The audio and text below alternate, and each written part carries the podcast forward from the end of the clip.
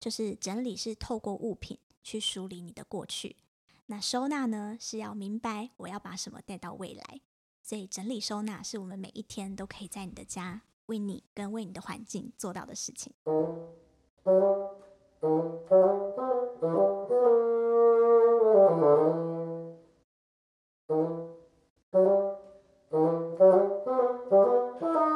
OK，Welcome、to the Mr. Cockroach，欢迎来到卡克洛奇拖鞋下的沙龙，我是节目主持人蟑螂。今天非常荣幸的邀请到一位漂亮的，呃，又是一个 real time，我觉得这种是一件非常开心的事情。就是我们是在我的录音室录音的，然后他是叫做 Blair，Blair 是一个收纳专家。你有没有？你有没有那个职称？职称吗？好，我都在自我介绍，我是整理师 Blair。我们这个职业在台湾通常叫做整理师。整理师？嗯，嗯，好。然后在我们切入整理师这个工作之前，那我们先聊聊 Blair 是哪里人，哦，我是台中人，从小在台中长大，就土生土长。没错。哦，嗯那家里有什么成员吗？家里成员我是跟我妈妈一起生活的，然后很多人都很好奇，说我怎么会养成居然后来去做这个职业？其实也是跟我原生家庭很有关系，因为我妈妈就是个非常有条理的人，哦，你妈妈是非常有条理的，对而不是相反。不是相反。哦，所以是你妈妈独自把你带大，对我妈妈独自把我带大，但是你只有一个对我是独生女，哦，嗯独生女。方便请教那个这个家庭背景对不对？对的故那个故事吗？嗯，好啊，可以。嗯，嗯，我我妈妈是在三十七岁的时候才生下我的，哦，所以算是跟现在一样，大家都是一个对，会熟比较龄对比较熟龄，然后才生我。可是这在他那个年代其实不太常见。那原因是因为他也是个就是事业狂，他非常的认真工作。你妈妈是什么工作？他之前是从事国际贸易的，所以在他那个年代，他就是常常在飞来飞去，然后去世界各国参展。对，然后所以他很晚才跟我爸爸相识。我最近才发现一个很有趣的事实，就是他是因为先怀孕了，所以才结婚的。哦所以是奉子成婚。那、对这个也非还好啦，对于对于对于现在来查，这是常发生的事嗯情。可是当他跟我说的时候，我有点惊讶，说：“哦，你好新潮哦！” 因为一样，就是在那个年代，这一切都是非常的呃特别的。嗯，然后但是你妈妈哦。嗯，也是这样啦，因为已经三十八了，所以再会有一个弟弟妹妹，机可能性不是那么可高，能性除非不他高连续生。对。然后以及他觉得，哎，他以为他没有这个机会了，可是发出现了，所以他想要把握。所以他就决定说好，那来组织家庭。但不过也是因为，其实跟现在很多我们女生很多事业心很重的女生有的想法一样，就是她会发现，哎，我自己可以照顾得很好我自己，那我甚至可以很好的照顾好我的小孩，我好像不太需要另外一半，所以他们结婚没多久后就分开了。嗯，嗯，然后这个有趣的是，因为我本来期待的故事是，就是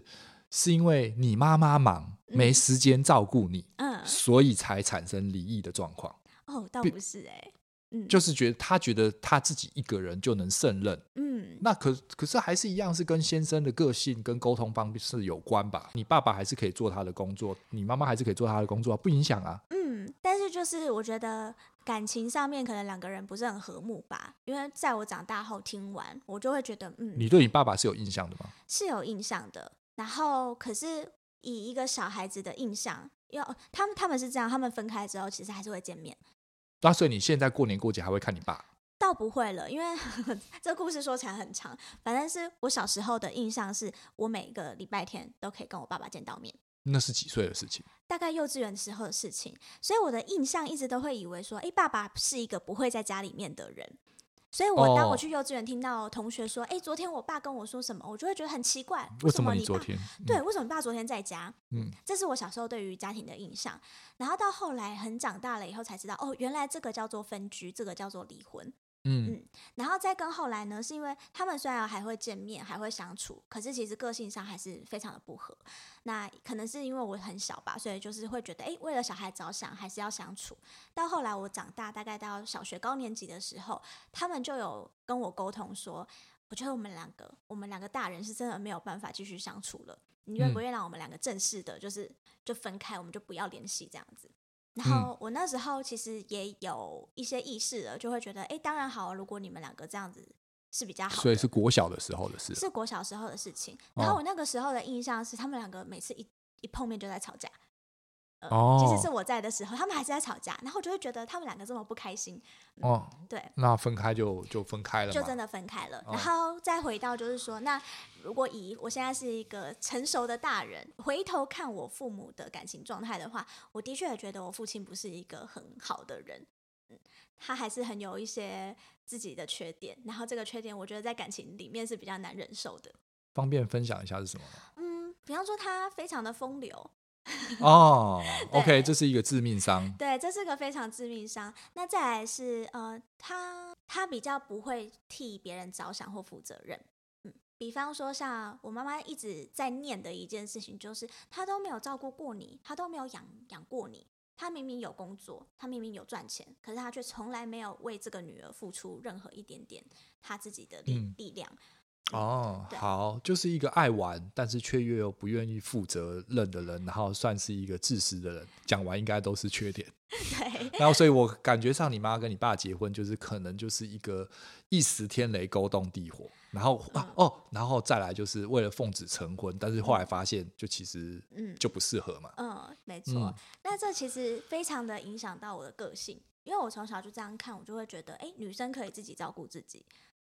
哦，嗯，然后以所以整理师这个工作也会是因为这个打理之下所产生的一种某种程度的女权主义吗？嗯，我倒不会这么说、哎，我倒是觉得说，呃，整理师这份工作是一个可以透过物品，然后来去审视你生活状态的。那如果我相信，如果你生活状态打理好的话，我们就不需要借助外力或是另外一个人。嗯你可以用自己的力量过你想要的人生。 o k 嗯，好对，了解了。那台中一直都还生活在台中嘛？嗯，我就只有大学的时候有去外地念书，你在哪里念书？我在云林。 更更往又就又又往那个更更中南部走。对啊，然后这件事也很好玩，嗯，就是 我那个时候的成绩其实刚好是两边的学校可以选，一边就是台北，一边是云林。嗯，因为就是要我念的学校的话，大概排名下来就是这个样子。然后我那时候就一直很犹豫，就是说，诶，我应该要选哪一间学校，因为他们的校风不一样。但后来呢，居然是因为我妈妈说。不要去台北啦，台北竞争好激烈，好好辛苦哦，你不要去台北。嗯呃，所以她就觉得说，诶，你去云林应该会是个比较舒服的选择。嗯，不是因为离妈妈比较近，不是因为离妈妈比较近哦，是因为他自己就是也是从台中长大，然后一个人到台北去打拼去生活，他就觉得哦，台北是个都市丛林，然哦后，压力很大，压力很大，可是只是然后上学也还然好后啦。人比较复杂，可是嗯他就对台北有一个这样子的印象。所嗯以他就会觉得说，在我有选择的时候，不要那么早去那个好像比较混乱辛苦的的地方辛苦或混乱的地方。哦，的确也是啊。如果 compare with 是台中跟园林的话，对，云林，嗯，嗯，它的确是一个这样子的环境。那所以你大学读什么科系超级不好意思讲的，我念的是应用外语系哦的英文哦，对，对对应用外语系的的英英文嗯，那有没有什么学什么第二语言之类？有啊，我们那个时候有规定说你至少要学两个第二外文，所以我选日文跟法文那后来哪一个用上了？都没有，啊三个都没用上三。个都没有用上。对啊，应用外语系有一个问题，就是出来什么都可以，但什么也不是，没错，它就是一个工具而已。是它是一个工具。然后我从学生时代就有意识到这件事情，所以就非常积极的想说，那我要再斜杠一些什么，不要让哦，自己所的以能力只有所以语言到大几的时候开始发现这是一个很不安的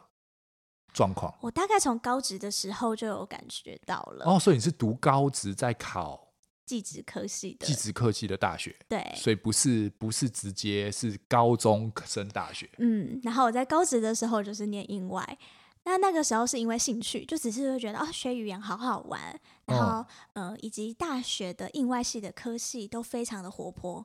就是学戏剧啊，学采访啊，嗯嗯让你用语言去做各式各样的事情。这是我觉得好玩的事，对。但是我大概从高职的时候就有意识到说，哦，这个没办法纯粹当饭吃，因为就像你刚刚说的，他什么都可以做，什么都不能做。嗯，对，有一个工具。然后我们那个时候同学很盛行的一个，我们同学之间很盛行的一段话，就是说，哎、有一个 A B C 回来就可以把我们打趴了。嗯，是，对，嗯 嗯，那所以我我反而很特别的是，我在大学的时候，我把去学校上课当成兴趣，可是嗯我的正职是在工作。哦，所以你在大学的时候不是高职，你大学、嗯呃高职的时候就意识这件事情哦了，所以你对进入那个是二专、五专、四季四季对，的时候，你就开始找工作了，对我那时候就开始工作了。然后做什么？我那时候做了非常多事情，但主要都是教英文。我去哦，那的确你用到应用外语啊，我对我你没有用到浪费了它。呃，在那个时候没有浪费，对，嗯所以我学校去学了一些哦，原来英文可以这样教的方法。我晚上就到补习班去教学生，哦，所以你是补习班，你是教一群，所对以不是家教，呃，家教也有，但主要是补习班。嗯，教外语，对，就然后是是考教试的那种。呃有儿童美语那种比较活泼，跟小朋友唱唱跳跳玩游戏，然后也有国小要去考全民英检，然后也有国中要考升学的。哦，嗯那是不是表示你的英文能力其实很好喽。呃，往下看的话是很好，就是国小国中的程度 当然是可以的。嗯，就有点太低估自己了。对，但是因为可以把它讲出来，然后学生也学得到东西，那就已经是很厉害了。嗯，然后我我自己那时候还蛮有心得的，就是哦，我好像很知道可以怎么样让对英文没有概念的人有去概念有概念。因为我后来发现啊，我学英文的方法是用数理的方法在学，怎么学？怎么学？比方说，呃，英文的文法对我来说就是公式，所以你把公式背好之后，你可以套用到各种句型，然后你就可以很快的去掌握说，哦，原来这个文法是这个规则，啊、嗯这是我最不会的英文模式， 真的、就哦，是因为我的数学差。嗯，对，那你知道那种数学不会就是不会嘛？对， 我刚好相反的，我是数理很好好，嗯，嗯，我数理成绩反而比语文但成绩是英文的文法。就是那个句子的变化，或者子音母音的句尾的变化，或者是嗯发音的那些变化，把它嗯串起来吗？对，就是找到规则，然后所以你理解规则之后，你就可以应用但理在解那规里则还要有单字啊。单字就只能自己背，可是如果你单字像呃，你应该也听过一种背单字的方法是字根、字首、字尾。啊，那是中国， 啊那是台湾人教英文的方式嘛？，对，可是当因为他已经学会 b u r p 已经学会怎么理解中文了，他再用同样的方式去理解英文，足以应付他那个时候升学考试的内容了。嗯，什么后字尾加 ed，过 E 去式、现在式之类的这些对对变化，他就能够在考卷上做出东西来。啊可是嗯讲、讲是才另外一是回事。就是才是最大的问题吧。但是对因为应付大部分的这些考试，应该都嗯是写、对跟读，对所以应该绰绰有余。对，是绰绰有余的。所以我那时候是走补习班路线，就是教他们怎么把试考好， 嗯，就是破题嘛，应该是这样子可的以这方。么说，嗯，那嗯也教的开心喽。还蛮开心的。那收入应该也不错喽，从那个时候开始。嗯，我觉得以同年龄的，就是大学生来说，我的收入算不错了。嗯，我那个时候每个月的收入是可以是当年的上班族的基本薪资。那多少钱？我记得那个时候好像是二十32二万 k 吧，嗯，嗯，那个时候就是大家都会讲说二十二 k，就是那个时期二。十二 k 年代，嗯但是你只是只是兼职教了一下就二十二 k 了，嗯，我白天在上学，我晚上才去上班。嗯，就是嗯几个小时这样子，嗯嗯，哦，那所以算是一个打工上的非常高薪了，嗯，对。哦，对，那后来大学毕业了之后呢，大学毕业之后，我先去美国打工一段时间，度假打工吗？对，它叫做 work and travel，它是就像不大叫做 working holiday，不叫 working holiday。嗯，那因为美国的打工计划是只开放给学生的，就是你还有学生身份，你才可以申请。那它是一个 program，就是你那段时间一定要工作。那你工作的合约有完成的话，我们就送你一个月的美国旅游签证。我我没听懂，嗯就是你毕业后，可是毕业后哪来的学生签证它就是只规定在学学生跟当届毕业生可以申请。啊？所以你是以当届毕业生来申请，对，嗯嗯，然后你再重复一次，就是。就是好，我一般人家大家说 working holiday 就会是啊、我申请那个国家的旅游签呃的打的工签 working 证 visa，对对那个 visa，然后我去那边找工作，所以这段期间我都可以在这边打工，各都可以在种这工工作。对嗯，可是美国的规则不太一样，美国的规则是你要在台湾的时候，你就先找好你在美国的工作，嗯它会有一个清单，上面都是开放参与这个 program 的公司或是嗯的单位，嗯你就从上面去申请，你嗯申请到了，他就会给你 visa，然后你完成你的工作合约，他就会送你一个 travel 的 visa，嗯，嗯，是这样。然后我后来长大以后再回想这一段，我就觉得天哪，这个 program 太聪明了，他让学生在暑假这个期间，嗯，他们最繁忙的时候去为应付们他工们，工作，为他们工作。然后之后再把钱还回去。对，哎，送你旅游签证，让你在旅游的那个月再把钱还回去。是啊，从头到尾他就赚了一个劳力嘛，对啊，没你错什么都没赚到，啊对那你赚了工作经验啊，是啦，对，对啊，所以你做了什么工作？你我申那请了什个么？我那个时候去了一个很酷的地方，它叫做美，它叫做 Mackinac Island，它是一个在美国密西根湖，哎，密西根州有一嗯个五大湖嘛，大嗯家可能地理有学过，它在五大湖中间的一个小小岛，这个岛呢只有叫做 Michigan Island 哦不是叫做 Mackinac Island，Mackinac。 Making Law。嗯 Mackinac making not，对 Mackinac Island，嗯然后它在那边，它是一个比绿岛还要小的岛，嗯，然后是一个度假岛，嗯所以它只有在每年夏季的时候才会开放。嗯那大便最特别的是，它上面没有任何的汽车，它上面是马车跟脚踏车嗯去做交通。嗯，然后在夏天会开满五颜六色的绣球花，所以很像一个童话小镇一样。哦嗯，然后你在上面做观光产业的，对我在那边的一个度假饭店工嗯作，那可是也就只有 summer 嘛，对，也就只有 summer 而已。因为嗯刚刚有说到这个美国的 work and travel program 呢，它就是只开放六月到九月。所以你做了几个月，我那个时候一毕业就飞过去，大概六月底，然后就做到九月底。嗯，但是以你的英文程度来说，我不知道你讲了，但嗯是应该就还堪用吧，堪用，可以应付。 对，而就且都可以面，所以你没有任何英文的问沟通问题嘛，对我不其对？实是那个时候发现说，哦，我的英文程度可以应付工作上、职场上的需求，因为可能。呃，我做接待，那客人来就是报房号啊，嗯然后报他的，然后帮他登记啊，就这嗯种很简单，其实每天都很 routine，嗯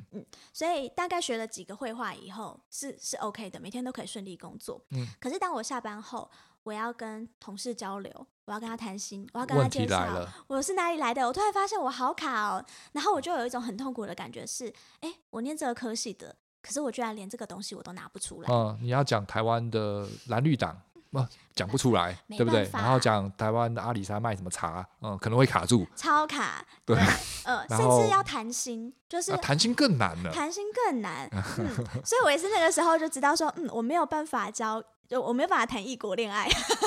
因为我太重视交 心了。啊，你弄错了，恋爱是不需要语言沟通 的，那可能是前这次你没有跟你爸爸学到。真的是哎、对啊，我 然跟我后跟我妈也没有学到， 你妈应该不重视这个吧？这不不太开玩笑，不好，好意思，消费了一下你父母。我刚刚一开头在消费他们。 OK，那所以呃，有遇到，所以遇到这个瓶颈之外，还遇到什么好玩事吗？在这个窝，这个这个这个这个 island 上面，有，我遇到一个很好玩的事情是，他们都会很好奇说：“诶，那你从哪里来？”因为我就是一个亚洲面孔嘛，然后嗯就会聊。那尤其那边又是个富，又是个度假小岛，所以去上面几乎有都是有钱钱人人。嗯对，所以他们跟我聊一聊，然后说：“那你这样子来这边工作怎么赚呢？”我就告诉他我的时薪。嗯，那你有小费吗？没有诶，欸我们这个职位是没有小费的。他们每个人都义愤填膺，嗯什么？他们这样是压榨你？什么？你们这么年纪轻轻来这边，居然被我们美国人欺负？就是他们非常非常的生生气，气，那他给你小费了吗？也也没有，因为小费也不会在我口袋啊。他可以直接给你啊哎。你你讲半天，真对的啊，耶，你哎、你倒讲没有，对啊， 他那个正义感就只是发泄正义感，要我就说，那你给我啊，嗯对啊，不是吗？也也也是，但我嗯没有想过，反正我只觉得哦，原来我这样子的薪水，那个时候我赚的是八点五美金一个小时，嗯那，对以他们台来说是低的，是低的。可是以台湾人来说，我们嗯其当实年高的的基本时薪好像才九十几块，一百零三块吧。很少，对，我我们就会是觉得 double、triple 了。对，也是 triple 了，我们就觉得没什么问题啊，所以去打工哇，好赚哦，还可以存好多钱哦。嗯，可可是对原他们来来说少。可是另外一个是，他们用有钱人的角度看这个薪资，所以也当当然会然抱是怨。他们可能这这这几秒钟就几十亿上下，对啊，你看个几几块钱美金一个小时，然后飞那么远来，然后是不是还有不知道台湾是哪里的？ 一定有啊，就每个人都以为 Thailand 啊，对啊，这是现在那个时候，就十几二十年前，你每次说台湾，他们说台湾， 对啊，台湾，哦，到到现对，在然后还还是跟你比那个萨瓦迪卡的手势，没错，对，你就觉得我靠，但是现在不会，现在不哦会，啊嗯现在比现较快在在美国，你讲台湾，谁都知道台湾，因为托呃我们我们政府还有嗯跟中美嗯，贸易战、哦，有比较熟我们了， 非常熟，不是熟，大家我每个我每个我的客人在车上的时候都知道台湾是哪里，哦哦，政要 OK 关系、英美关系，现在中美关系，呃，不是台湾跟大陆关系如何？对，大家都会小聊一段，一定有。你聊得起来吗？啊，聊起来可以啊 哦、，真的我还不行啊。啊这 political issue 还可以啊。 OK OK，、好，反正那时候就因为他们这样子，然后我就去想说，哦，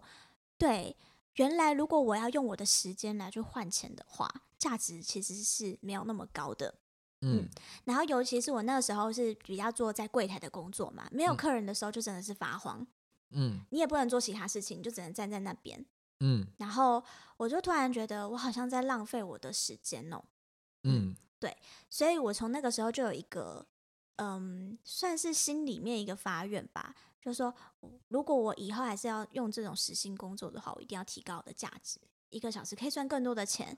又或者是说我不要再做这种用时间换金钱的工作了。 哦，你嗯讲到重点，这么快就切入了，只是我就是这个观众想听的，可是我比较想要听的是后来你去哪里旅游了，啊我去哪里旅游？我那时候玩了美东，嗯，玩了什么，哪些地方，我想一下，我从迈阿密一路往上玩。怎么玩？怎么玩哦？中间可能哦，因为那时候很穷嘛，所以嗯就是搭客运啊，或者是、哦，搭灰狗，对搭灰狗巴士，没错。嗯，然后那你不会害怕吗？哦，因为我我有旅伴，我在那边也认识了其他从台湾来的人，嗯，嗯，所以我们就有约好，就说，哎，那之后那一个月我们要不要一起规划？我们就一起玩，就把那个赚的钱花掉，真的是这样， 还不搞不好还不够，是还好我带了大概一咪咪的钱回来，真的是一咪咪哦，大概就是八十几块美金这种，回家只剩八十几块，不到对一百块美金对，，就真的是花光光。可是我那时候有个感觉，就是我这辈子不会再有这么一段期间是这么无忧无虑了，因为我接下来要出社会了。哦，嗯所以对你来说，那个还是 holiday，所以那个 working holiday 是是真的，就是对你有这个珍惜的感觉。有，我前面有 work，那我后面有好好 travel，所 以我我后面 holiday 我真的就是尽情的玩，我想体验什么就体验。嗯，所以说像是一个 backpack 的一个一个旅游，对所以怎么玩，遇到了什么？遇到了什么？哇，我我我很久没有回想，我很久没有回想到这一段了。嗯，有抢劫吗？没有抢劫，有艳遇吗？有艳遇，哦，好，我们先聊艳遇这一段先吧。聊艳遇吗？那也不算艳遇，在迈阿密的时候啊，因嗯为迈阿密的夜店非常有名嘛，所以我们就想去体验看看。然后我真的是去了人生最好玩的一次夜店，嗯嗯，那个夜店很有趣哦，他们是在前面一开始先在一个地方集合，嗯然后那个集合呢，就大家在那边等等等，已经有点焦躁了，就是会觉得说，哎、怎么还不开始啊？嗯不是我们今天不是要去 hit the club 吗？这样子，嗯，嗯然后突然有一台闪亮亮的巴士，闪着七彩霓虹灯这样开过来，嗯然后就有一个人就说，来，大家上车，然后就开始点点点，就说你上车，你上车，你上车，然后他那个他是点是挑人的他，挑人，他在分配男女的比例，很好玩。哦对，哈哈，就是会看一下，就是说，哎，那个有什么国家的人啊，怎样面孔的人啊，他嗯稍微挑了一下，叫你上车，然后那个上车上就是真的闪着七彩霓虹那灯，没有被挑到，不是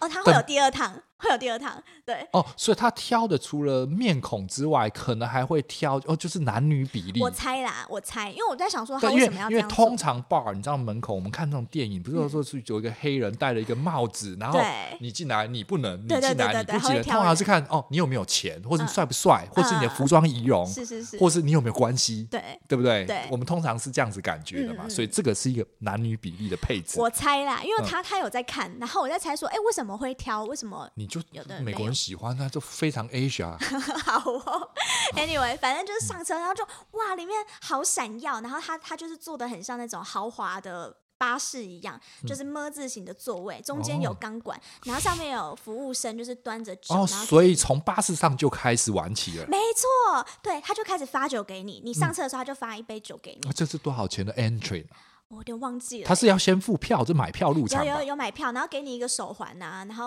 哦，这就是有点像演唱会的概念了嘛。没错，对，然后你就上去，然后你就开始在那那那个巴士上面，他哦，在巴士上面，他就会带你去那个真正的夜店。可是这段路途，你就可以开始认识巴士上面的人，因为就哦这空这一群嘛，对不对？对对，不然那很空啊，对啊，很不然尴尬然。 后空间很小，所以大家挤在一起，然后互相就开始打招呼，哎，你好，我从哪里来？嗯，对，嗯然后什么的，。嗯嗯就开始先认识。然后但是美国人跟外国人的比例大概 多少？我不知道，因为上面都讲英文，我比较没有留意了。对，反正我就一群朋友，然后跟就是另外一群朋友，嗯， 在那边嗯车上就认识了，然后在车上就有点喝开了嘛，嗯所以当他巴士到站了，你就更下嗨车了，对他门一打开，然后就让你再走进去夜店，然后就是砰砰砰，我哦们就可以开始跳舞了。嗯，那个前面预热都已经帮你预热好，啊，对是好聪明的方式啊。真的然。然后后来呢？后来哦， 后来当然就是哎，大家会各自离开嘛，就是哎谁谁配谁，就大家就已经配好了，然后嗯就大家各自去玩。可是我们那个时候就是几个女生有一个共识，就是为了安全起见，我们不要跟任何人走。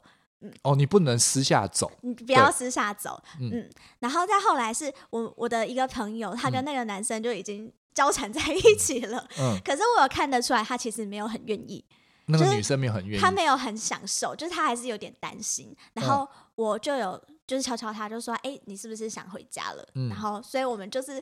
美好的一夜就大家停在那个时候，就是没有大家在都留着遗憾就对 了。对，可是我觉得这样才是好的，就是很多事情不要一个晚上全部发生完。 OK，所以你配的那个男生，他是一个 OK 形容一下。我被那个男生我有点忘记了你不耶，这你你还是说这是你最好玩的一次夜店？你不记得男主角，还是你配了很多个？我不是配了很多个，我是我配到的那个，我们两个其实都是没有特别想要，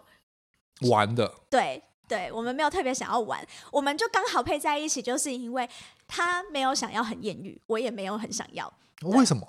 我我可能我不是那个路线的，就是我没有想要就是真的 go wild 这样子，嗯，可是就是你已经是一个，你可能要离开美国的一个 last 最后一个 trip，嗯，对啊，为什么还没有想说要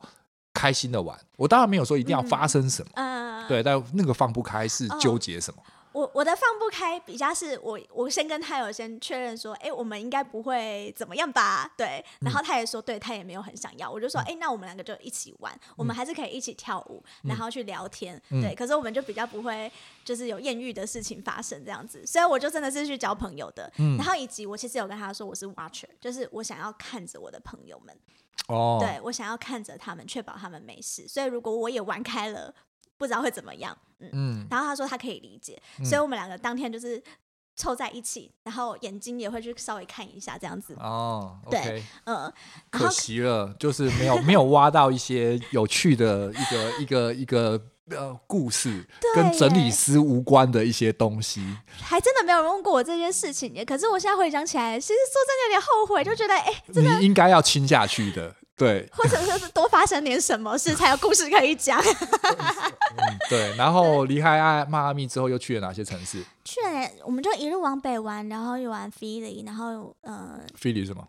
那个什么费城，哦，费城，对，哦然后华，Phoenix， Phoenix 对华华盛顿嘛、嗯 d c 然后纽约，主要是纽约待比较久。比较好玩呢。对啊，纽约真的比较好玩，嗯，嗯，玩不玩呢？纽约，真的玩不完，嗯然后好多东西可以看，然后就真的五光十色。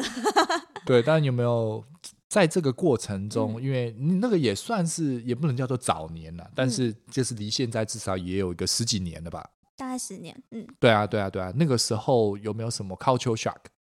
有没有遇到什么嗯文化上的一个差异，或者是人种上？除了大大家不知道台湾这件事情之外，那有没有发现哦，美国男人对亚洲女人或者是一些哦，你看他们的一些习惯，你觉得有趣的现象？嗯，我印象比较深刻有两件事。第一个是我到了纽约之后，有点被吓到，就觉得哎、诶这跟我想象的很不一样，很脏，很脏很乱，然后大家都好凶。然后我那时候就形容说，纽约真的是个小杂毛，嗯、嗯嗯，不然我原本对纽约的印象都是来自影集呀、富很人斯漂亮啊，然哦，对啊，后很友好对啊欲跟望跟城跟市跟大家对于巴黎的想象很 City of 像。 Love 是一样，结果都被抢。没 错，对，所以我那时候去的时候，我其实有点失望，我的那个冲击感是，哦，我从小到大这么梦寐以求的一个地方，原来跟我想象的差距那么多。嗯嗯而且那个非常区域非常分明啊，你在上层跟下层，在布鲁克林，这完完全全不同的嗯哎世界。对，对，而且他们的生活，如果你有看到的话，应该是很辛苦的。如果你比较起来的话，对啊，然后很多的人总在那边就是挣扎，真的就会觉得哦，他大家都好 struggle 这种这种嗯感觉。这是一个。那第二个是什么？呃第哦，你嗯这刚是前提。好，那我遇到的第一个 culture shock 是我那个时候有一个呃发生了重感冒，因为我着凉了，然后一直疯狂的咳嗽，嗯然后我那时候又很天气很冷，所以我就是都戴着口罩。嗯，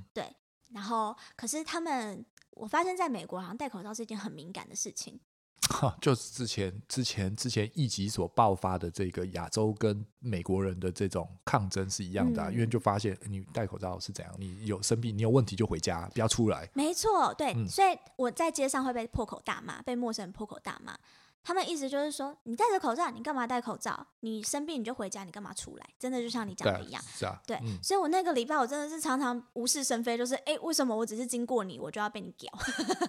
嗯，对，而且又是你越小，嗯，你越这个这个被欺负的歧视的问题就越大。对。然后那时候很很感受到是这件事情，就是呃，可是你不能纽约，因为因为纽约它是一个独特的地方。我后来发现，跟其他受访者发现，你在其他城市的美国人跟纽约是不一样的，嗯你不能用纽约来看美国，是当然是没错吧？是你在迈阿密那边的时候，或者在华盛顿，应该嗯那里的、就的人 friendly 许多。对啊，那里的白人跟纽约的白人或者黑人应该是不大一样的状况吧嗯嗯？感觉不太一样。对，但是就是那件事情，戴口罩这件事情在，对我来说很冲击，因为在日本、在台湾，其实戴口罩蛮普遍的。你不舒服，对啊或者你不想要吸到冷空气，你就戴着。对啊，嗯嗯然后第二个我很震惊的事情是，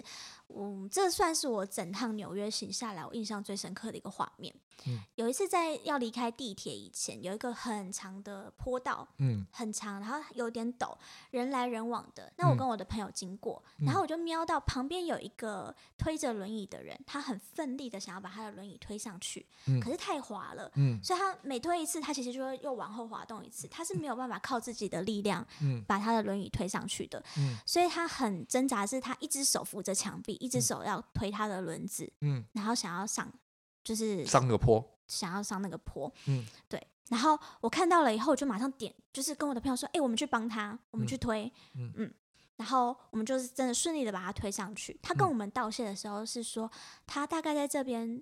半个小时了，然后他觉得好累了，他已经快没有力气了，所以嗯很感谢我们及时的去帮助他。嗯，然后我自己有一个愤慨是，人来人往的这么多人哎、那边好像是中央车站附近吧？他怎么都没有人帮助他。，对，怎嗯么、就完全没有人？怎不可能没有人没看到你？可是居然没有人愿意推这么一把。他明明就是一个小小的、短短的坡而已。第一嗯个，因为大部分的时候，因为很多的观光客、嗯外来人口，嗯未未必一定是当地人，嗯然后会有很多的游民，嗯，对，所以你可能不想要惹麻烦，或者是你也不知道是嗯真的是什么状况，是对啊，所以这种在大都会会蛮严重的，而且他们那个游民可能是比台湾的台北火车站多到好几倍的、嗯的状况，是啊，没错吧？越大的车站，然后越脏。嗯，的确是。嗯，对所以其实最后那个旅程其实没有给你留下太多的好印象。在纽约的话，当时是没有，因为我真的觉得、哦、这里好疯哦， 然后然后我觉得这里的人好冷漠哦。嗯对，当然就是去接收到的刺激是很棒的，可是我就会觉得说，嗯，我没有很喜欢这里。嗯，但现在回头看，当然是另外一种感觉啦。现在还是会很想念那个地方，然后会觉就得无说忧无虑，就是就是只要加一个无忧无虑都是好，对，都对，是因好为的。至少那个时候你都还没有工作跟经济上的压力。嗯，而且那个时候很单纯啦，所以我是我可能才会对发生的这些事件那么敏感，或是那么受到刺激，那么鲜明吧？对，那么鲜明。嗯，可是现在回去，我觉得我可以用另外一种理解，就是哎、我现在理解说，对他们的就就嗯像我刚刚讲的那样文子嘛。化是这样，对对对，呃嗯，OK，那好哦，那我们休息一下。好，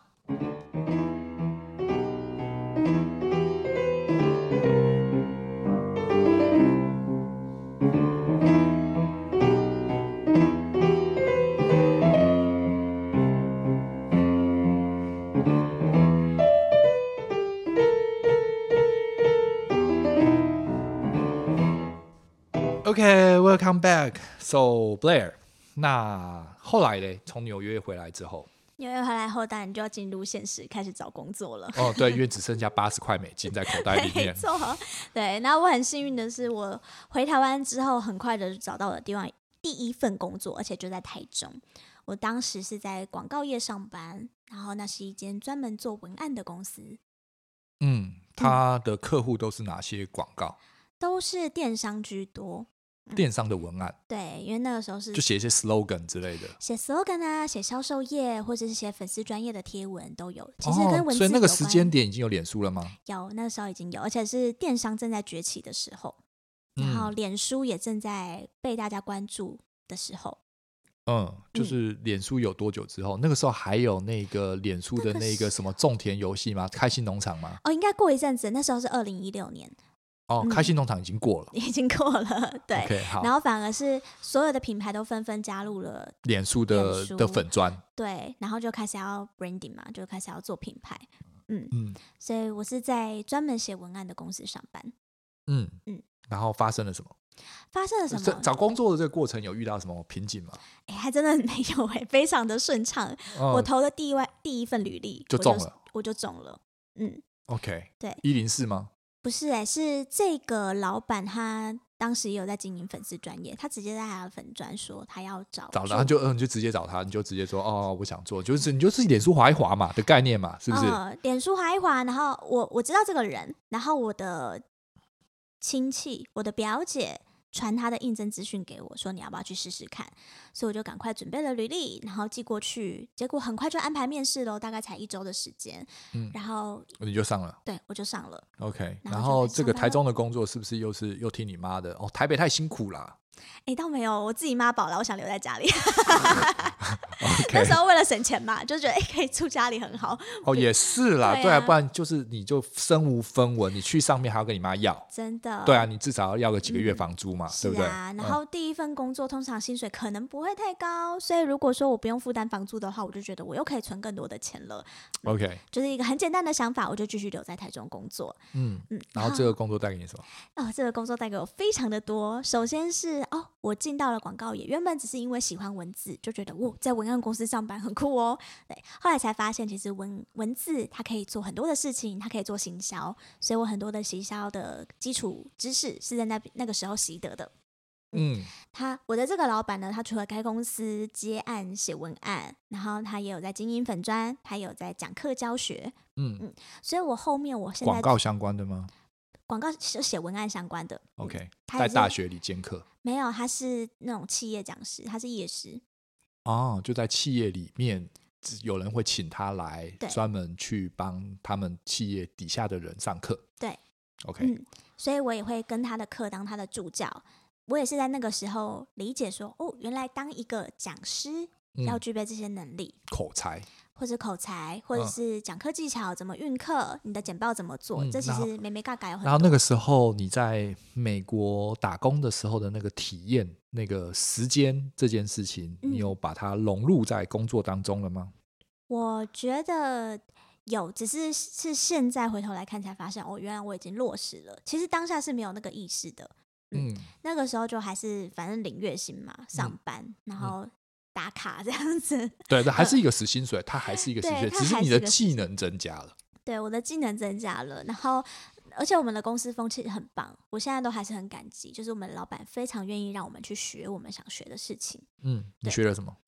呃，他那个时候有帮我报名了一些行销的课程，然后我们公司如果你想买书是可以请款的。哦，嗯，那蛮好的欸。对。嗯那我刚刚有说到嘛，我从小就很喜欢整理收纳，嗯，嗯，我对这个议题非常的有兴趣。然后后来有一些什么呃整理的书啊、断舍离呀、这种嗯越来越红了嘛，所以有一次呢，我我那一阵子都爱看断舍离的书，我的老板就很好奇问说这是什么，我就告诉他说哦，断舍离是一个整理的方法，嗯在日本甚至有专门的人在做这个职业，然后我嗯觉得好梦幻哦，居然可以帮人家整理家里还赚钱耶，嗯我就这样跟他说，他就说那你要不要试试看？嗯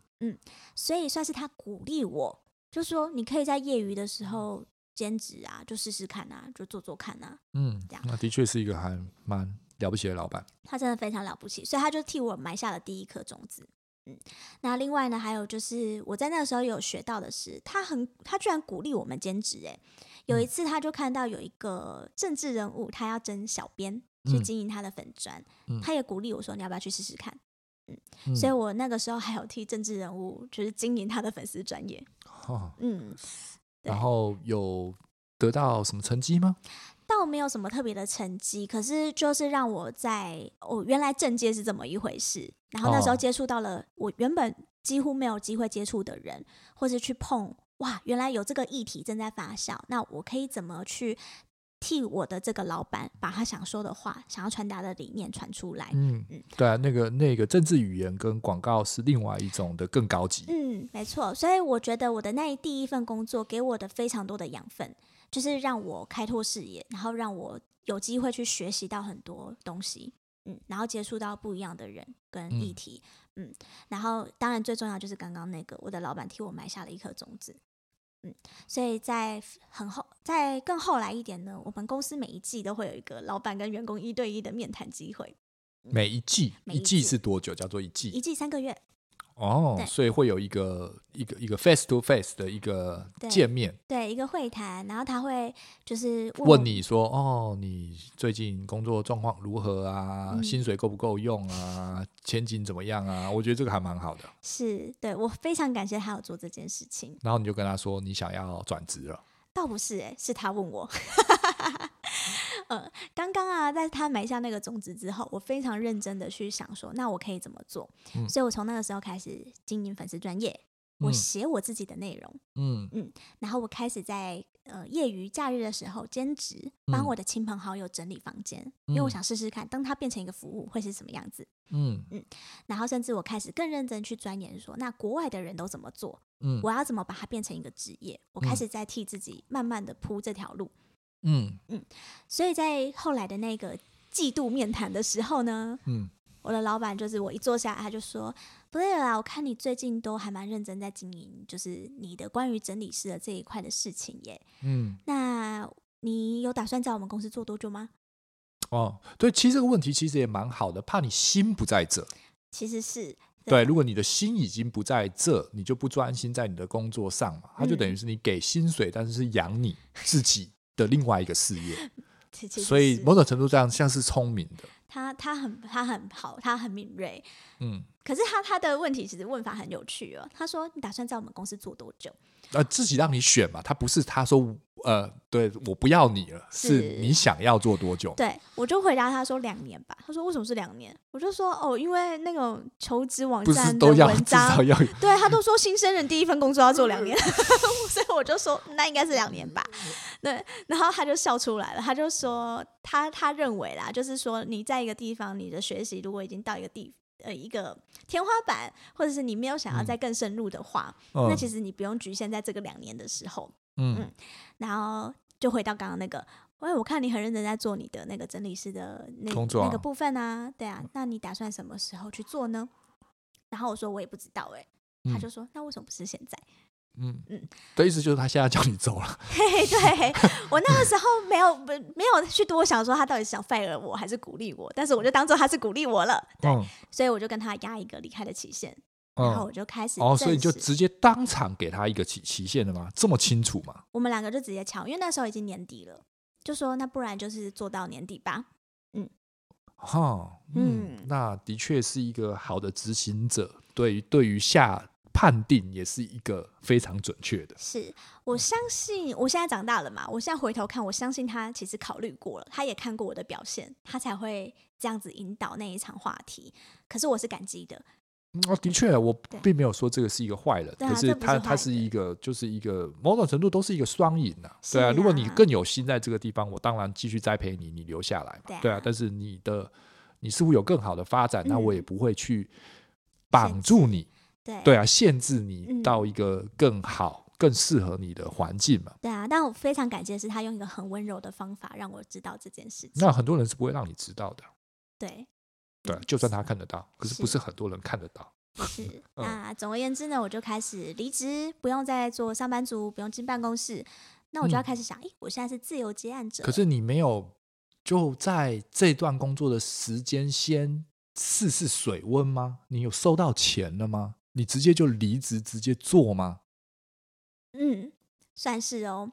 因为在那之前，我在离职之前，我就已经有宣布说，诶，我现在有在接这个案哦。如果亲朋好友们你们有兴趣的话，可以找我。哦，所以你已经发出这个公告，只是没有正确的接案，但是你已经打过工了嘛？就是兼职那个政治网站的的的的的小编嘛，是，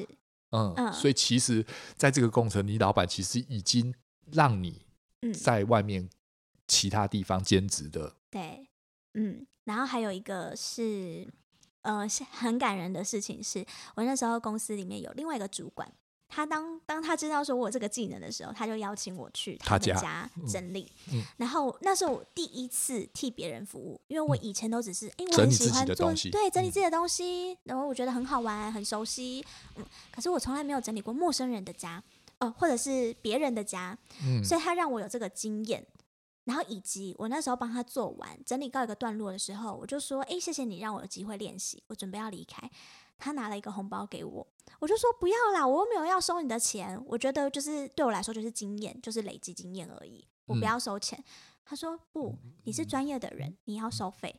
哦，嗯，对这是一个好的观念，”嗯，对对，他坚持要把那笔费用给我， ，OK，对啊，我觉得这也是也是一个教啦，是，对然啊后这对对一个很没有经验的人来说是一个很大的鼓励，因为我不不会自诩自己是专业的人，我只嗯是觉得我有兴趣，我想做做看。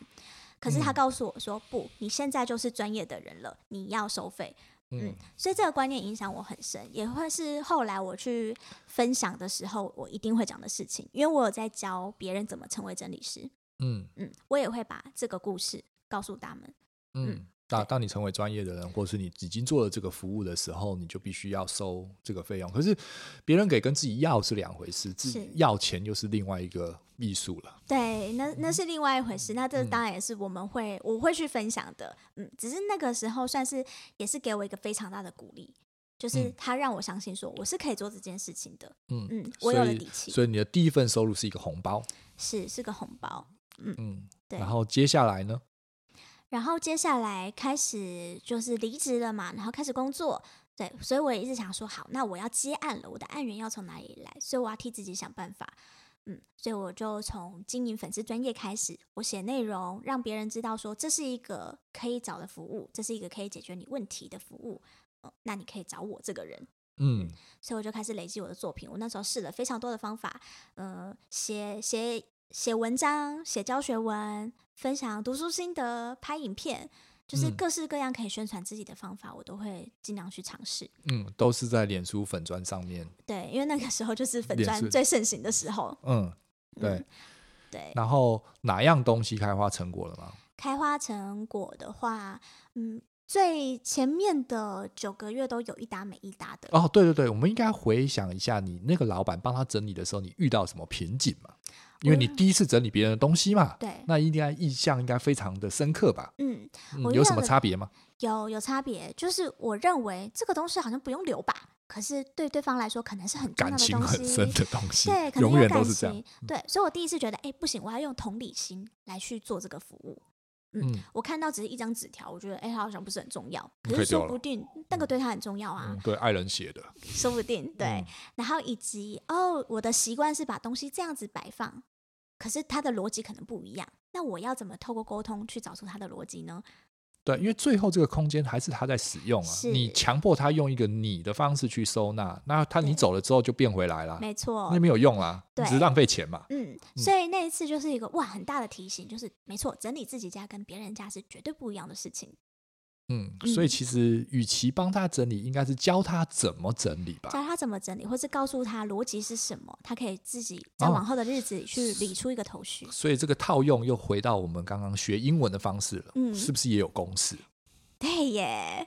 哎、你帮我串起来了耶，我居然没有想过。对啊，你是一个是理这个科的脑嘛，对啊，所以嗯它应该有一个整理数的公式，你只是是把那个东西整理这这个这个基本法则放出来之后，把东西放到那个坑里面就好了，嗯就没不会错乱了。是是这样没有错，嗯，那我就是在这样子实做的过程中发现，哦，要教会别人的话，我应该用什么方法？所以又 串回来喽。我的前老板不是个讲师吗？嗯，我也去学我要怎么讲课，嗯我要怎么把这个东西变成有讲义、有简报，然后告诉人家说这样做就可以了。就算我不能到你的家里面去，你坐在台下，我讲给你听，你回家还是可以自己做。嗯嗯，可是讲课的收入会亲自你去别人家家的收入是一样的吗？不一样，我知道，但是会不会因为讲课而就没有帮别人整理的机会？不会耶，我觉得反而讲更课多反而是开拓。嗯，因为讲课的话，别人会因为这个内容认识我。当嗯他们自己有点无能为力，或是他真的想请别人代劳的时候，他还是会想到哦，这个人他可以做服务，我可以请他来。嗯，因为至少他是我的老师，是，他教我怎么做，只是哎、我现在没能力，或是我达不成，或是我卡关了。对，嗯哦，所以讲课是一个帮助。对我觉得讲课是个帮助，对我来说注意蛮大。那我自己在做整理师这份的职业规划的时候，本来就也有把讲师纳进来。嗯，嗯，那所以刚开始的时候，应该还是会有有一顿没一顿，然后要自己不断的掏腰包去做这件事情的。嗯，倒模不式是吧掏腰包，但是可能就每个月收入很少很少，嗯，还要还是得烧一点老本，嗯，因为我就知道市场就是没那么大嘛，别人不知道我在这里，所以嗯自然不会把工作给我。嗯嗯，那你那个时候有下脸书广告过吗？倒没有哎、你就真的做口碑？嗯，我就真的用累积的方式，尽量累积我的内容，然后让越来越多人慢慢看到我。嗯，然后的确，这个也是一个一步一脚印成功的模式，因为你成功了嘛，嗯在这个在这一个整理师的圈圈里面，算是知名的了 嘛。嗯、或者说我活下来了， 哦对我没有因为找不到没有工作可以接，然后就只能黯黯然的去找其他的工作来过生活。嗯，那嗯，可以帮我们分享一下这个整理术的这个基本功吗？你嗯刚刚讲的公式，我们刚刚讨论出来的这个结果，它到底是什么？整理的基本功的公式，我们首先要先理解到底什么叫整理。嗯整理是思考物品跟自己的关系，决定要保留或丢弃的过程。嗯嗯，然后收纳是把你要留下来的东西找到合适的地方放置它，嗯然，后让它处于方便取用的位置。好，我重复一次，嗯，整理是要找出你跟物品之间的关系，而收纳是你找出来的那个物品后，你要把它放到那个位置去是的位置。对。所以我用白话文来说的话，整理是你要决定这个东西要不要留在我家，嗯，收纳是我要帮这个物品找到一个家。哦嗯，OK，对，好，那很多人家里会乱成一团，然后会觉得我明明有在整理呀，为什么还那么乱呢？是因为他只做收纳，他只是拼了命的把东西往柜子塞，往嗯抽屉送，或是往箱子里面堆。嗯，它并没有呃整理，对他并没有去想，我为什么要留这个东西下来？我还需要它吗？这个东西适合我吗？嗯对，所以我喜欢称自己叫整理师，也是这个原因，是因为我更喜欢的是陪你去找出你跟你家每一个物品之间还有其他的关系名称吗？嗯，什么整理师啊、收纳师、整理收纳顾问都有。那我们台湾几乎叫整理师，也是因为中国那边是这样称称呼啦，嗯嗯哦，你说大陆那里，他们就叫做整理师。他们就叫整理师。嗯，好好好，OK OK，、嗯好了解。好对，因为因为那一直一直我真的整理师那种东西，一直会我会会联想到那个送行者。哦，对，很多人会以为我是做那一行的。 对对对对对对对对，你总是会有那个画面出来就 OK，对了，对对嗯对嗯。但是你应该也有做过类似这种遗物整理嘛？也是有，反正我们平常在做的就是帮物品送行啊， 其实也很像。哦，对了，送不同的东西对，我啊。们是送物品离开你的家里。好，，那这个是好公式，我们懂了。嗯，再来呢？这是一个非常重要的刑法，就是你要先理清这件事。好，那公式是什么呢？我们有一个很重要的步骤，首先你要整理一个地方，你一定要把那里面的东西都拿出来、全部，拿下来。对，然后一次小范围还是一次要大范围？建议小范围就好了。就是嗯我今天只要整理那个抽屉，我就只要整理抽屉里面的东西就好。是，嗯，我举个例子好了，我们可能在办公桌，办公桌旁边会有几个抽屉嘛，嗯通常是三个抽屉。那如果你要整理你的办公桌的话，你要先把那个抽屉里面一层一层的东西全部拿出来，让它变成一个净空的柜子。嗯，嗯就是柜子，就是三个抽�့里面，应该四个，中间有一个。哦中间有啊、对一对，个我们这种对传统的铁柜办公对桌，像对房间右盘的右地右方下方有三个会活动的脚的抽屉是，中间有一个长的抽屉，没错吧？对，没错，靠蟑螂这样子形容，大家应该有画面了吧？对，四个抽屉。对，一定要净空，为什么呢？好，一定要把东西全部拿出来，你才会理清你到底有多少东西，而且、哦、原来这个东西放在这里。哦，嗯突然找到了，突然找到，否则很多人整理都是抽屉拉开，然后摸一摸、摆一摆就关起来了。嗯，那你的东西就只是在同一个区域里面不断的搅拌，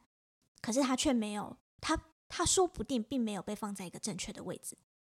嗯，对哦，这个有趣的名词，在同一个地方里不断的被搅拌，嗯，搅拌，它嗯就是在同一个地方一直一直动，可是被说收而已，对，但是它并没有被 用。对，它没有被用。那拿出来以后，你必须一一的经手，在这个经手的时候，你就会发现，哎，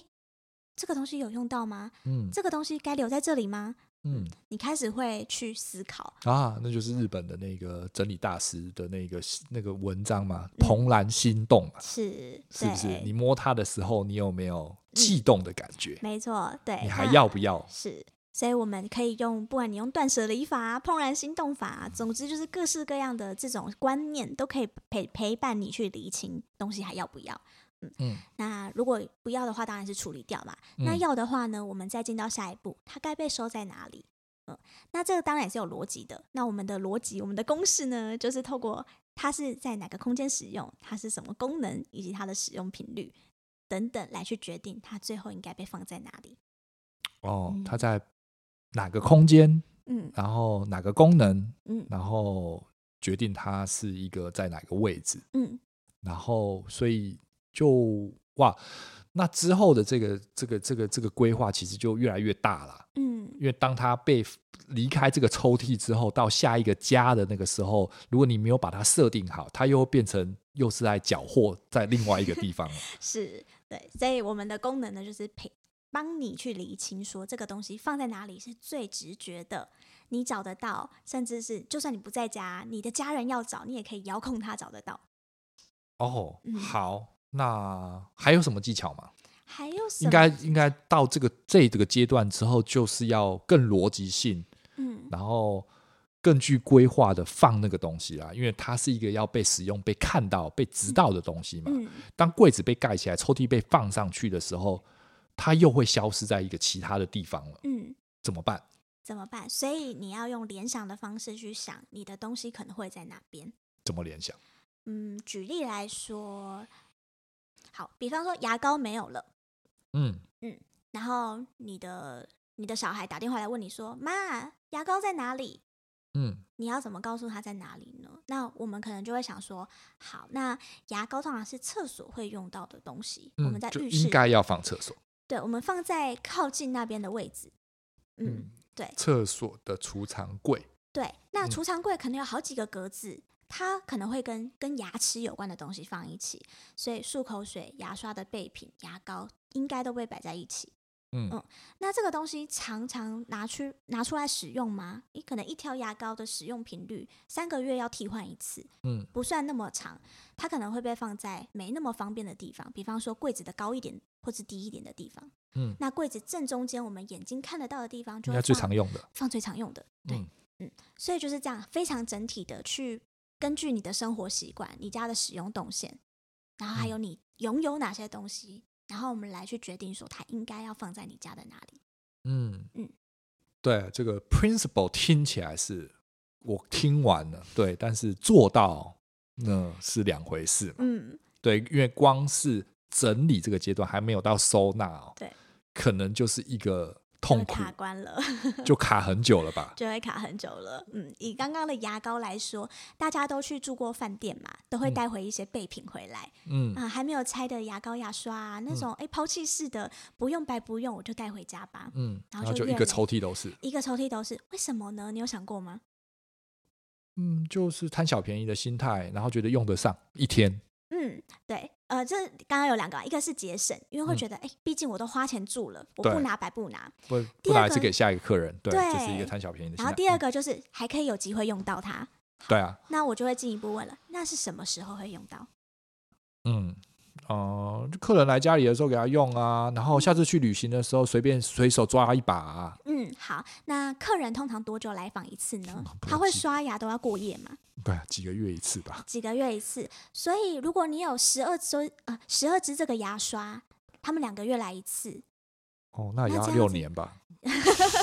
反正就是要很久，你才会把它消耗的掉。嗯嗯这是一个提醒，我不会，我我就会用这种提醒去反问他说：“你真的需要留这么多吗？真的嗯有需要留到占据你的一整个抽屉吗嗯嗯那你刚刚又说，诶，我下次去旅行的时候随手抓一把，你下次去旅行的时候，饭又店还会是有会付给你， 对 所以你你又用不上的，所以你又多带回来 你又了。多带回来了，它就是一个生生不息的东西，除非你很有意识的要去消耗它。嗯嗯，对，所以我们就会在这个过程中跟他沟通，去厘清他的生活习惯，以及这个东西对他来说到底是需要呢，还是你以为有朝一日会用到，都会在这 OK 个时候浮现出来。嗯，嗯好，这是一个非常好的逻辑厘清的概念。对，那只是牙刷，啊那我们还有一些书，好，书来了，来，你的困扰是什么 呢？书啊，书啊，丢吗？对啊，看吗？嗯对啊，那我们先来讲丢书这件事情好了，嗯呃因为刚刚在讨论断舍离嘛，嗯。为什么你觉得不能丢书？可能有感情吧，可能觉得那个知识下次想要再看一遍吧。嗯，那个就想说，哦，可能不同的年代看起来的感觉是不同吧。嗯而且如果它又不是一个很，比如说小说或者是一个不是一个什么很工具这个东西用完就不会再用的东西，嗯它就没有什么必要被淘汰嘛。嗯，好，我们透过这位客户的回应呢，我们已经可以知道说，书籍对他来说是一个像是传承，他想传给未来的自己，让自己有新的感受，所以嗯你是会复习他们的。嗯，对，那这其实就不用丢， 是真的，是真的，是，可是可是重点是嗯它越来越多啊，它越来越多嘛。对，已经嗯。多到我可能没我的书架没办法承载啦。嗯， 对啊，那个那个对啊，但是可是我又多少年去看他一次，我当然我直接指指出我自己的矛盾点嘛，重点就是他会越来越多。对，它会越来越多。那所以我们也会去问说，那你大概买书的频率多高？然后以及对应到说你的书架可以放几本书。那我们嗯就说，那好，如果你今天的目标是你所有的书都要在书架上的话，我们就要精挑细选，比如说前一百名，嗯对你一定要保留下来的这个珍贵的位置，就是要留给这一百本书的。嗯然后我们开始去挑选，嗯，然后在这个时候就会开始慢慢的厘清了嘛。对啊，都是小说，都是故事，可是一定有你那种哦，会再三回味，三不五时去翻一下的，也有那种哦，你看过，知道故事是什么就好了的，嗯就是会开始去帮物品做不同样子的分类。嗯当有分类，就会有排名，然后嗯你就会知道什么对你来说很重要，什么其实还好。嗯那更多人的困扰其实是他根本就没有想过，像你是有思考的，嗯你会知道哪些东西对你重要不重要。可是很多人都只是觉得它就是一个书本的形式，我不能丢书，不然对书不尊重，我就是对文字哦，怕就不不敬管不管是什么书啦，反正就是杂志类的也算书嘛，反正就是一对啊本东西在那边，他就觉得那不应该被丢嘛。是，然后所以我们就会翻到什么呃，十年前的商业周刊啊，嗯，二零零零年的那种星座运势啊，嗯 嗯然后或者是那种十五年前的减肥方法，然后超级不正确 的，嗯对，这种东西就是我们会去提醒他说，里面的观念或资讯会不会过时了。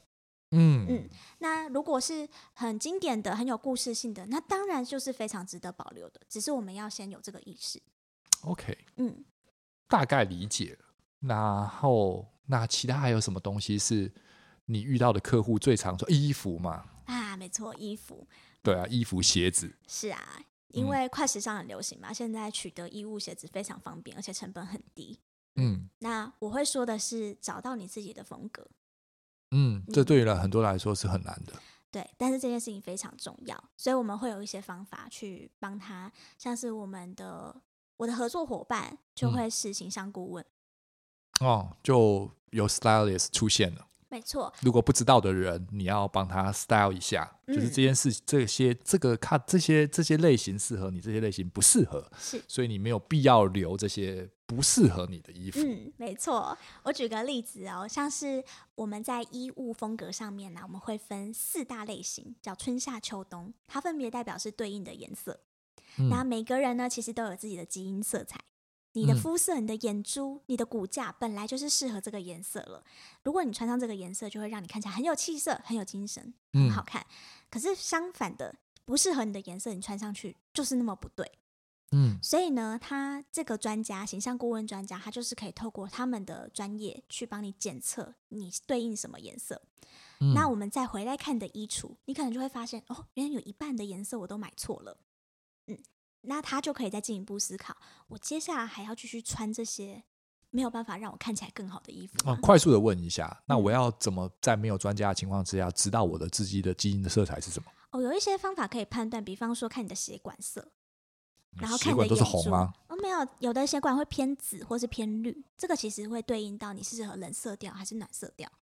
嗯对，那它有一个分类是青色跟着色，青色就是比较正嘛，就是正色， 着色就是带一点点灰灰的、灼灼的，像那是粉红我是什么色？我不知道，我我因为我不是那个专家，我没办法帮你看哦出来。而且他们是那个专家在替你检测，其实有一套流程跟系统的，那、所以它没有那么简单。他没有那么讲，他是真的是一个专业的测量。哦，OK，好，对，嗯但是呃，既然我们已知已经知道有这个方法，嗯然后有这个管道可以去寻求协助的话，嗯如果你真的想要改变，比方说你很容易爆买衣服，或是你衣服总是挑不出我要买哪个颜色，选择障碍，你就会包色包下来。嗯那我觉得这是一个解决的方法。嗯，啊，至少至少已经知道，就是已经基因检定或者科学认证这个东这个对颜色这个色系，你穿最好看的，你就不要再否认是这件事情了，相信对科学嘛。没错。对，好，这是第一关嘛，嗯对，然后再来呢？再来的话，当然就是比方说你不再需要的衣服。好，有些人退休了，可是却留着自己上班时候的套装，好满满的衣柜。好嗯我知道它都有纪念性，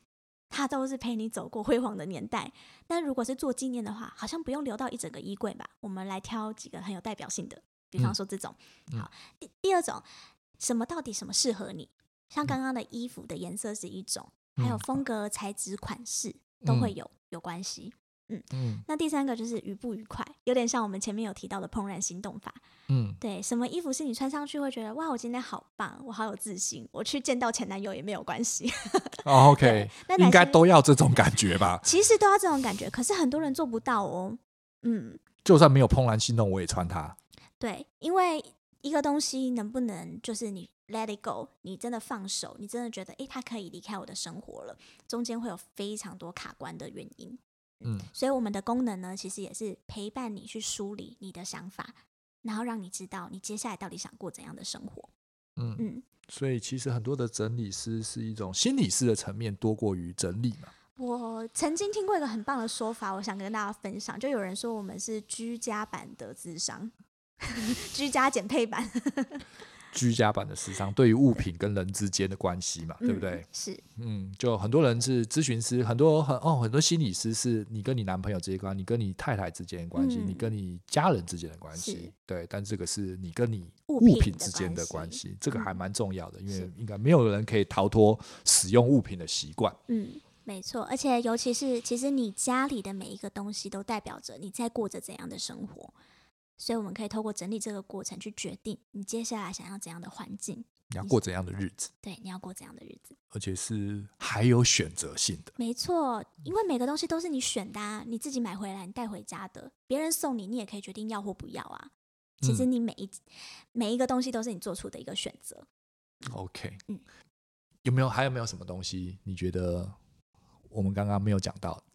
我觉得讲蛮完整的，你的访问很不落俗套，哎，这是我 我真的聊得很开心的一次。 OK OK，好好好，谢谢谢谢，这段我会把它 剪掉。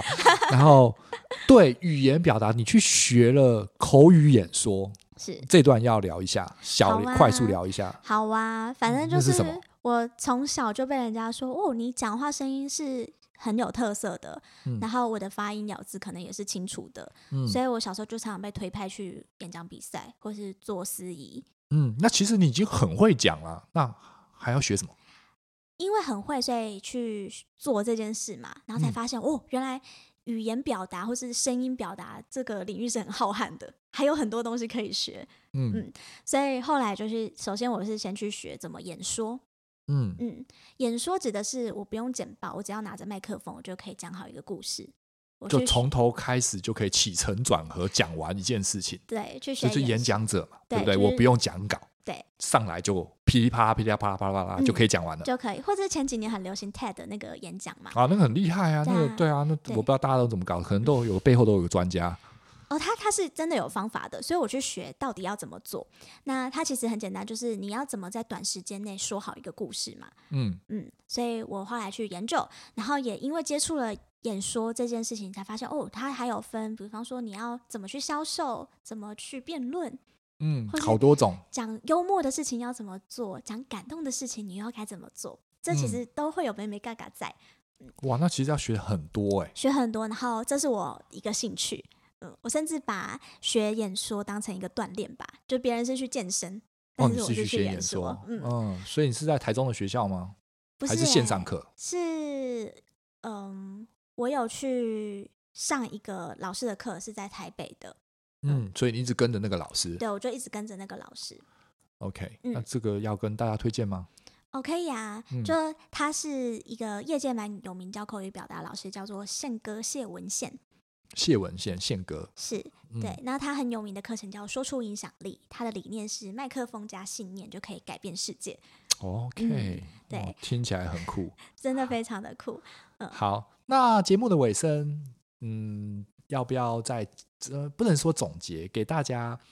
需要整理，应该大家都需要整理的是几句话。好，就我相信，其实每个人都需要整理，而且每个人都会整理。那你只是需要一个更好的方法，或是一点点的技巧来去帮助你做到这件事情。那如果你不太确定的话呢，有一句话想要送给大家，就是整理是透过物品去梳理你的过去，那收纳呢是要明白我要把什么带到未来。所以整理收纳是我们每一天都可以在你的家为你跟为你的环境做到的事情。 OK，太棒了，谢 谢 Blair，谢谢大家收听今天的节目，太好了。OK，谢谢，拜拜。拜拜